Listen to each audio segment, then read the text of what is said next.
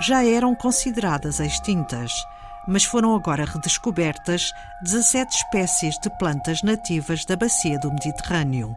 David Draper, botânico, especialista em conservação e investigador do Centro de Ecologia, Evolução e Alterações Ambientais e do Museu Nacional de História Natural e da Ciência da Universidade de Lisboa, foi um dos autores deste estudo, agora publicado na revista científica Nature Plants. Com o trabalho de, de, de arrumar informação, tem havido várias situações. Dessas 17 espécies que a gente reencontrou, há umas que realmente foram redescobertas.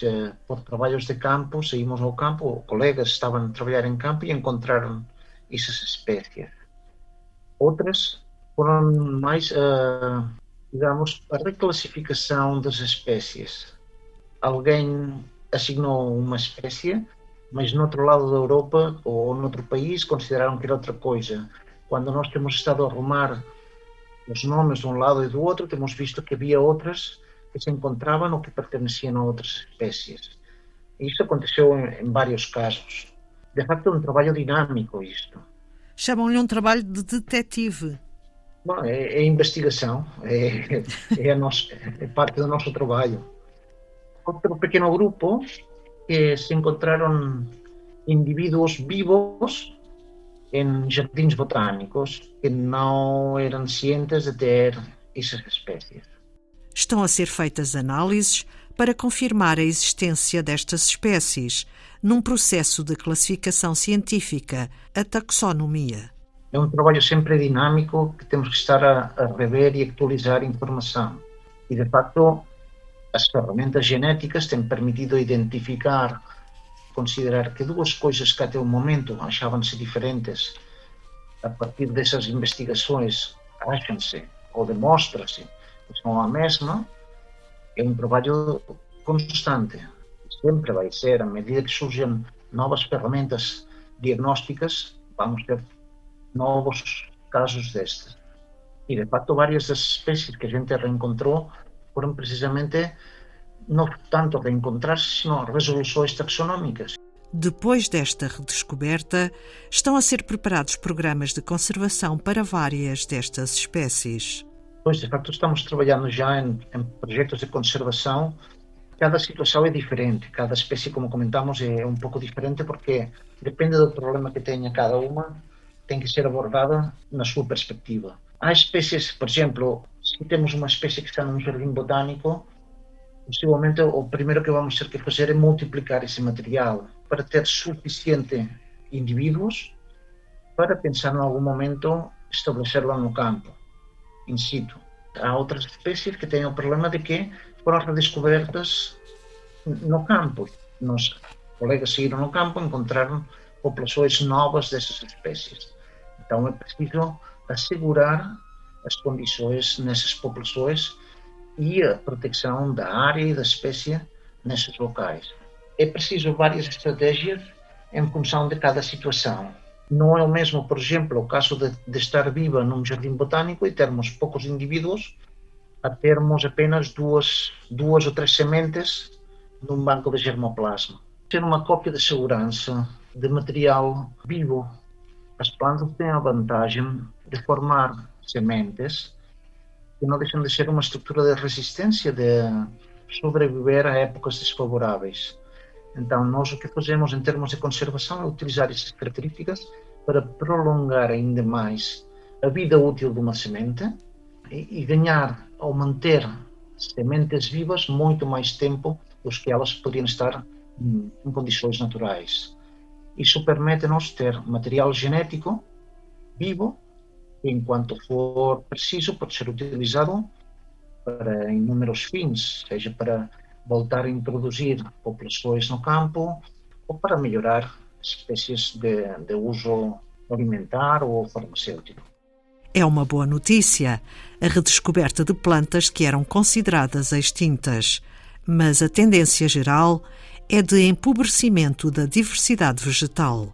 É verdade que nós temos olhado para trás e recuperado aproximadamente a metade das espécies que davam-se por extintas na Europa, mas o que está por vir é muito mais do que passou nos últimos séculos, é, prevê-se um, uma extinção de espécies consideráveis.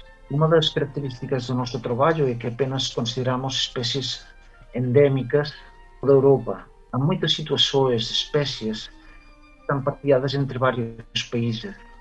Em muitos casos já estão desaparecidas num deles, mas ainda mantêm-se pequenas populações no outro. Extinções vão vir a acontecer de forma muito mais acelerada nos próximos anos.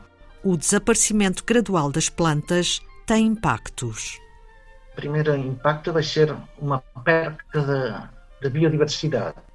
E é muito difícil de avaliar o que se perde com uma espécie que desaparece. Nós podemos pensar, não, a gente não come dessa planta, a gente não, não utiliza nenhum remédio dessa planta, e as tantas é por isso que desaparece. Nem sempre é certo. Muitas plantas que nós, muitos organismos que nós temos descoberto o uso ou recentemente ou com novas tecnologias ou com novas metodologias. De tal forma que o facto de se perder uma espécie, mesmo na Europa, não é fácil de avaliar o, os recursos que podemos vir a perder com o desaparecimento dessa espécie. Vamos ficar pobres, e ficamos pobres porque temos uma espécie menos, mas somos tão ignorantes que não somos capazes de avaliar que ficamos pobres em muitas outras coisas. Podemos ficar pobres em muitos subprodutos em, ou em potenciais medicamentos ou em potenciais genes que poderiam nos servir para outras espécies ou para outras situações. Senhora pergunta-me se nos alimentamos dessas plantas. Não, agora nenhuma delas dá-nos de comer mas não sabemos as implicações que tem no ecossistema que desaparecem essas espécies. Não sabemos as borboletas que vão deixar de existir porque essas plantas não estão, não fazemos ideia da dimensão que pode vir a ter o desaparecimento de uma espécie dessas, mesmo insignificante. A Convenção para a Diversidade Biológica e a Agenda 2030 das Nações Unidas para o Desenvolvimento Sustentável estabeleceram metas para a recuperação da biodiversidade vegetal. São metas que são muito gerais, definem objetivos muito gerais e que cada região, cada país as adapta. Uma das dos objetivos que marca isso é parar a, a perca da diversidade vegetal e também assegurar ou minimizar o desaparecimento das espécies. E, de facto, no trabalho também fazemos questão de notar que a, a nossa contribuição nessa estratégia, nessa estratégia global das 37 ou 36 espécies que se davam por extintas em Europa, temos reencontrado a metade delas.